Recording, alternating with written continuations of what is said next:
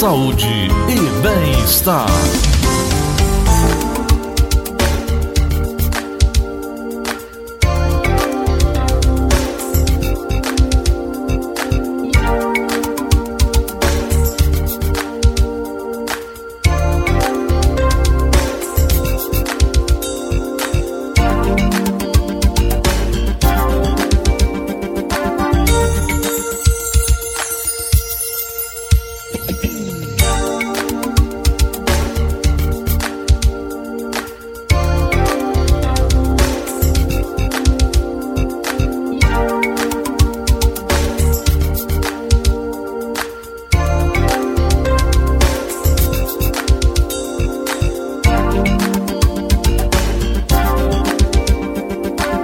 São 9 horas e 41 minutos em Fortaleza. Eu sou um privilegiado, recebo aulas em loco aqui no meu local de trabalho.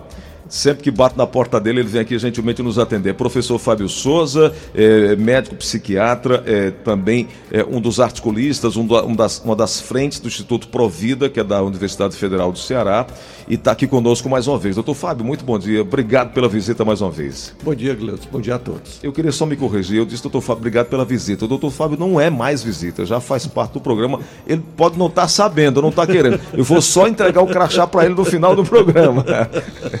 Doutor Fábio, é. e aí eu quero fazer um registro, agradecer ao Edson Silva, que foi, foi, nosso colega aqui, que eu conheci o doutor Fábio através do programa do Edson, e eu saía daqui às 11 e ia ouvindo o programa quando o doutor Fábio estava sempre dando essas aulas aqui, pela facilidade de expressão e pela forma é, é, simples e preocupada com que ele traz cada tema é, relevante nas suas participações.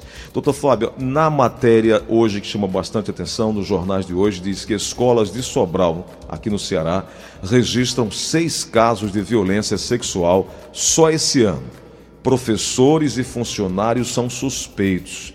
Mas nós temos notícias também, outras, de que pai. Tem um caso em Cascavel de uma menina de 7, de 9 anos, que já era abusada há ao menos 3 anos pelo pai, pelo tio e pelo avô. A mesma criança pelo, abusada pelo pai, pelo tio e pelo avô por mais de dois anos seguidos.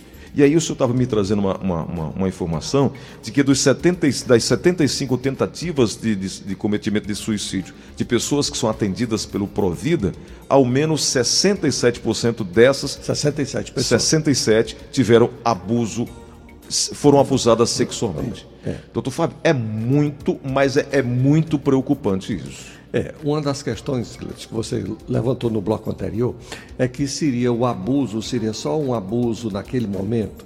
Não, esse é um dos temas que até a década de 90 a gente tinha dúvida se seria só um abuso psicológico que estaria gravado.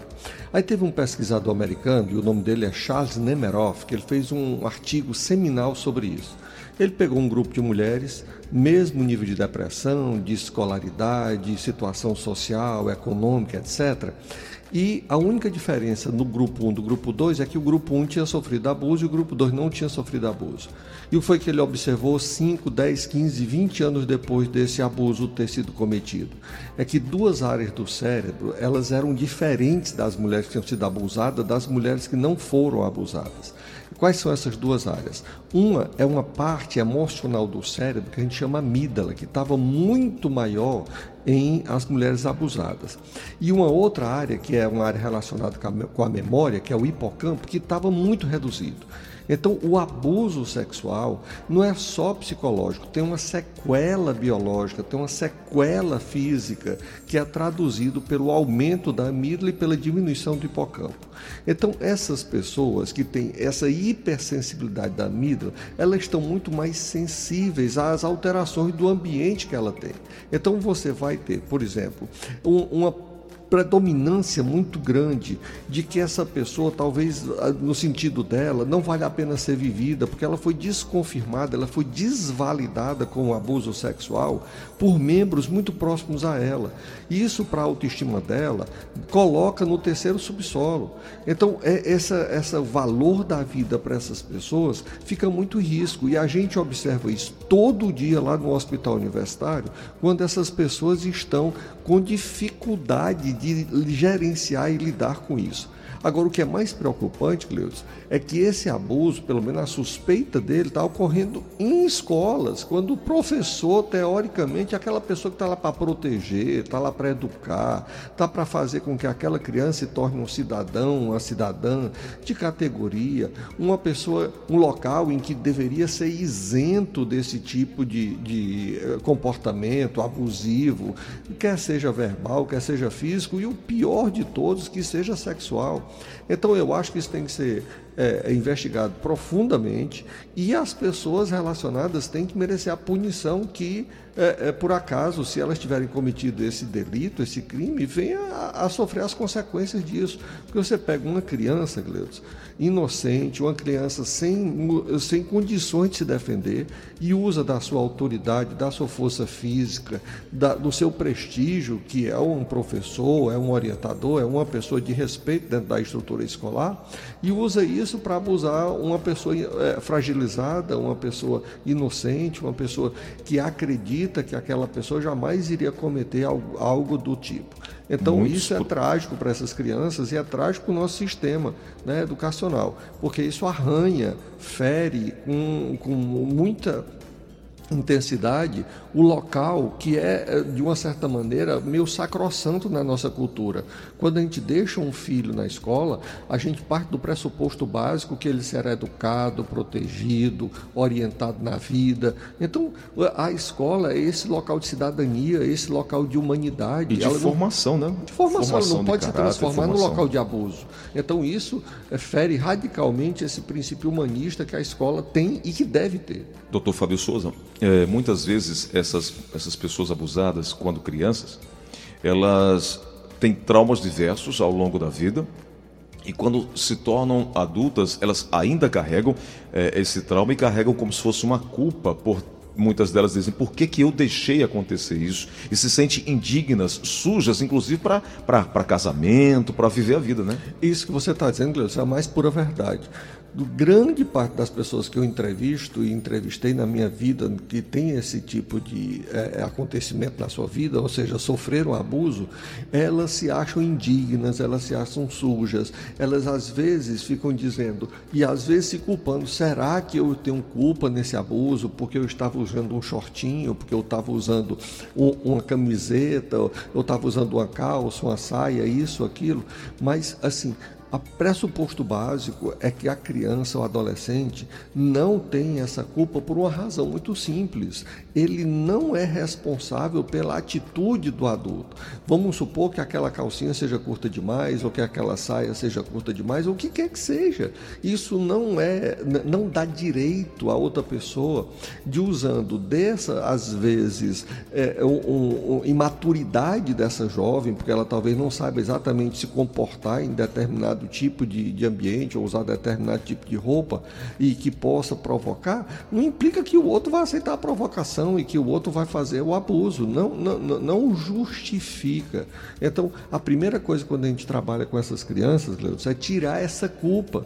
Ela não é culpada do abuso do outro. Ela é vítima. Ela é vítima. Não é porque uma menina está lá, na, vamos supor, na Praia do Futuro, fazendo topless, que isso autoriza qualquer homem, qualquer pessoa a abusar dela. Isso não justifica. Então, o fato concreto é que a Organização Mundial de Saúde define como sexualidade assim, saudável, normal, o que é? É uma relação entre adultos, adultos, esse é um ponto fundamental, consensual, consensual e que não envolva nenhum tipo de ameaça é, verbal, física, de autoridade, de qualquer coisa. Então é um ato voluntário, consensual, feito por adultos. A Organização Mundial de Saúde diz claramente assim que não dá para você considerar um, um, um, digamos assim, um abuso sexual infantil como sendo normal. Isso não não está no, no, no, nos códigos. É, não é, tem na literatura, não, não tem, tem, na moral, não, não tem, tem na ética em canto nenhum. Em canto nenhum.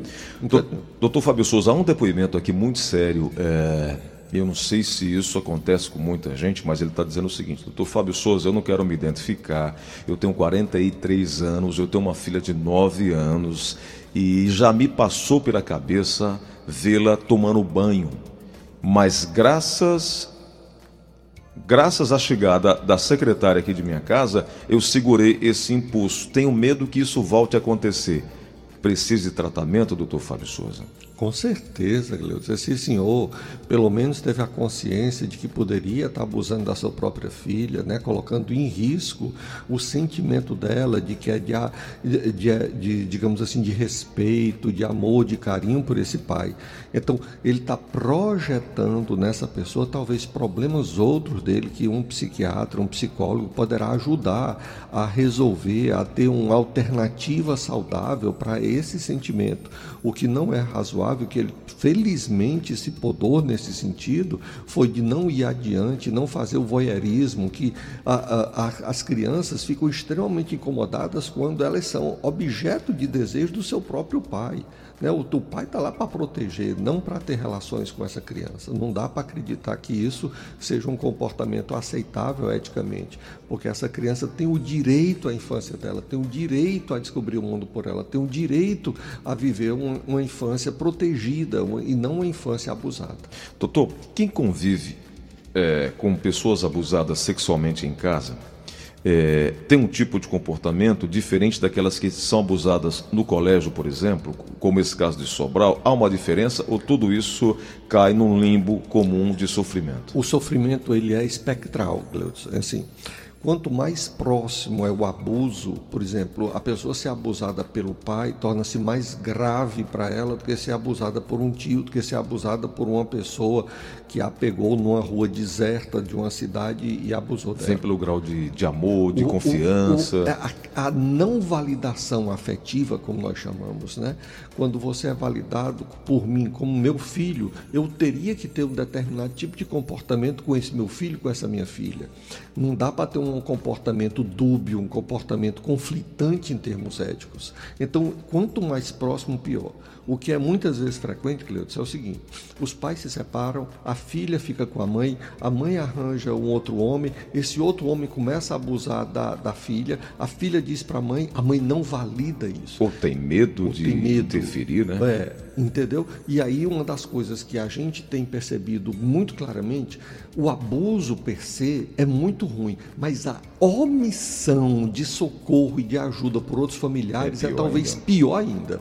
Quer dizer, a criança teve coragem suficiente de dizer, mamãe, o fulano está abusando de mim. E mamãe disse, não, não é nada não, é besteira. besteira, não foi assim não, ele é só de assim, é de brincadeira, não tem nada a ver.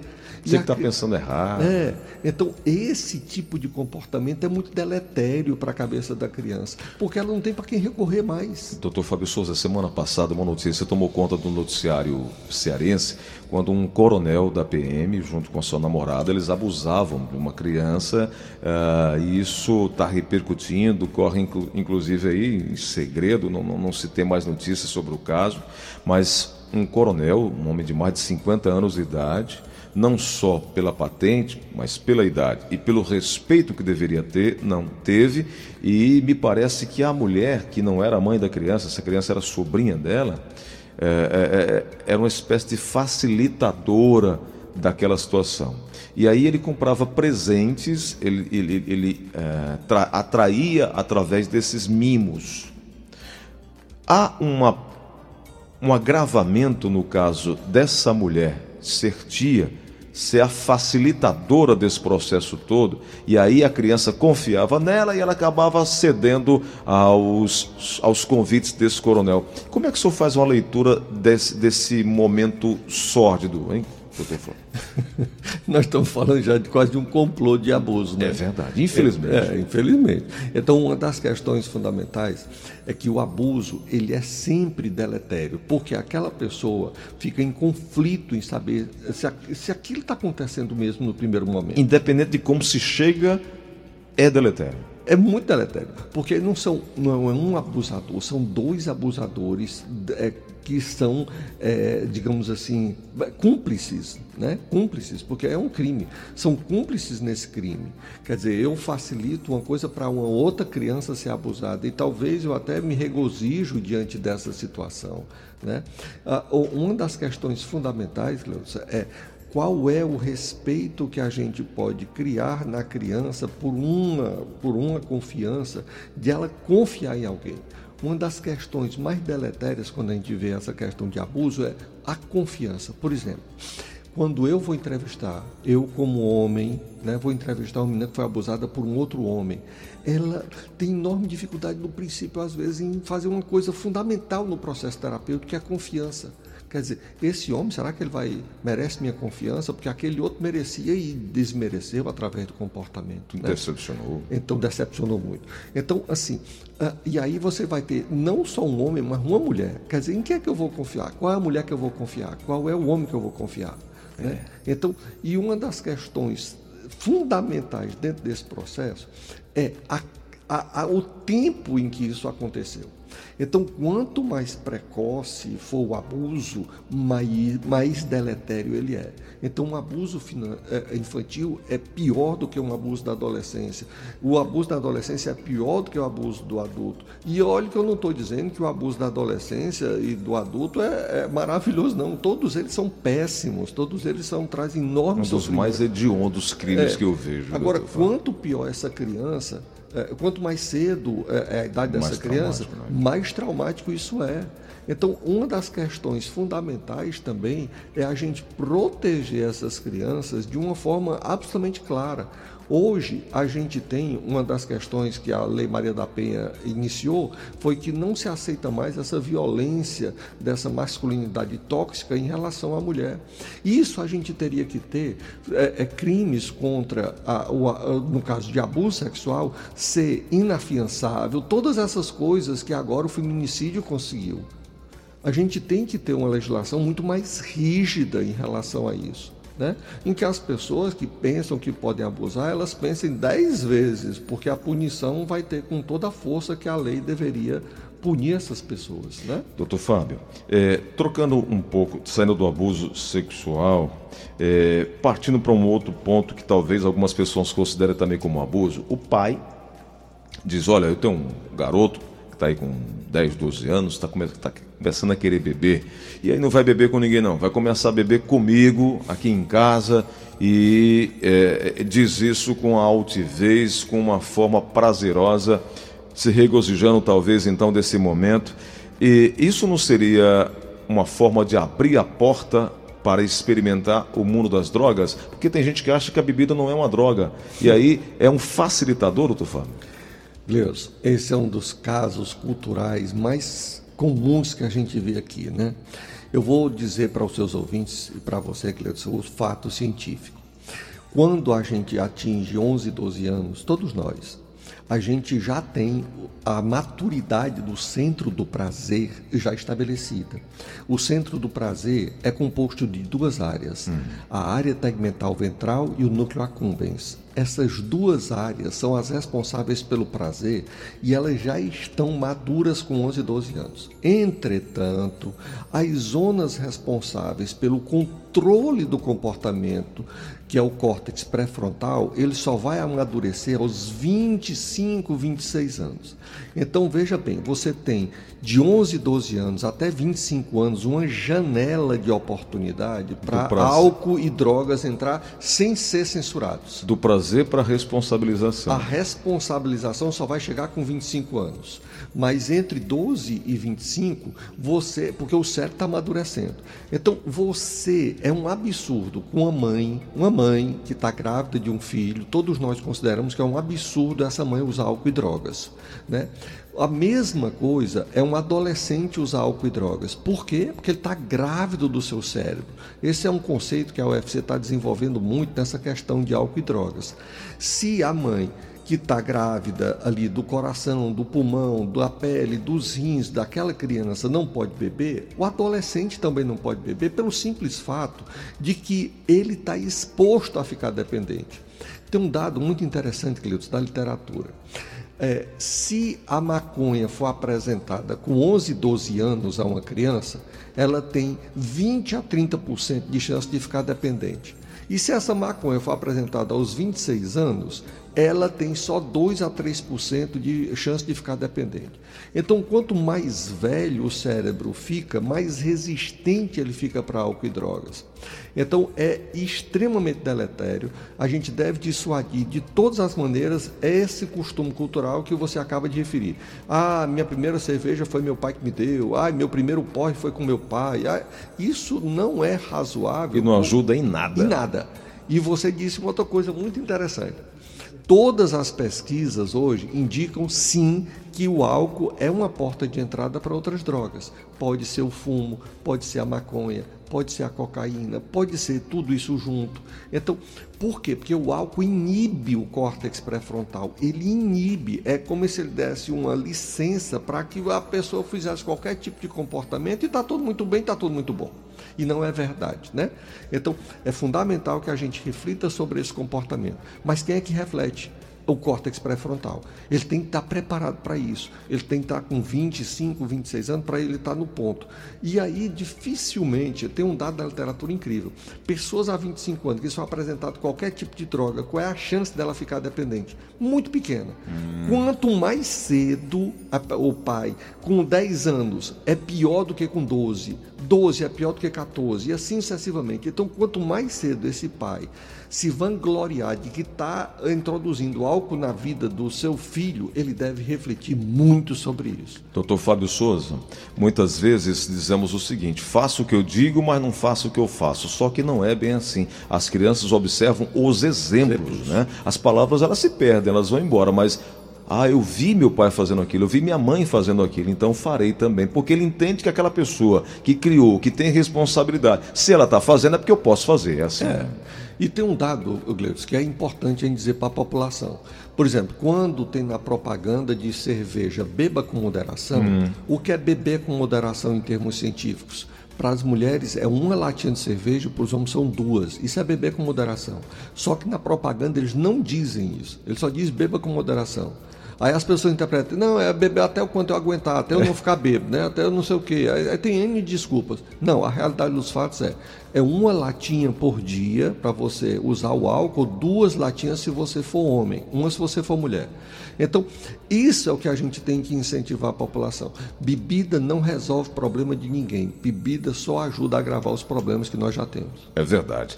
Doutor Fábio Souza, sempre conosco aqui, de forma clara, objetiva, nos alertando, nos ajudando e vale entender o seguinte, que isso aqui não é só é, é, é literatura, não. Tem literatura e tem a vivência na conversa, nos atendimentos é, é, é, que o doutor Fábio acumula ao longo de todos esses anos. É por isso que sempre que vem aqui nos ajuda e muito com as suas entrevistas. Obrigado, doutor Fábio. Um grande abraço. Até logo, até logo a todos.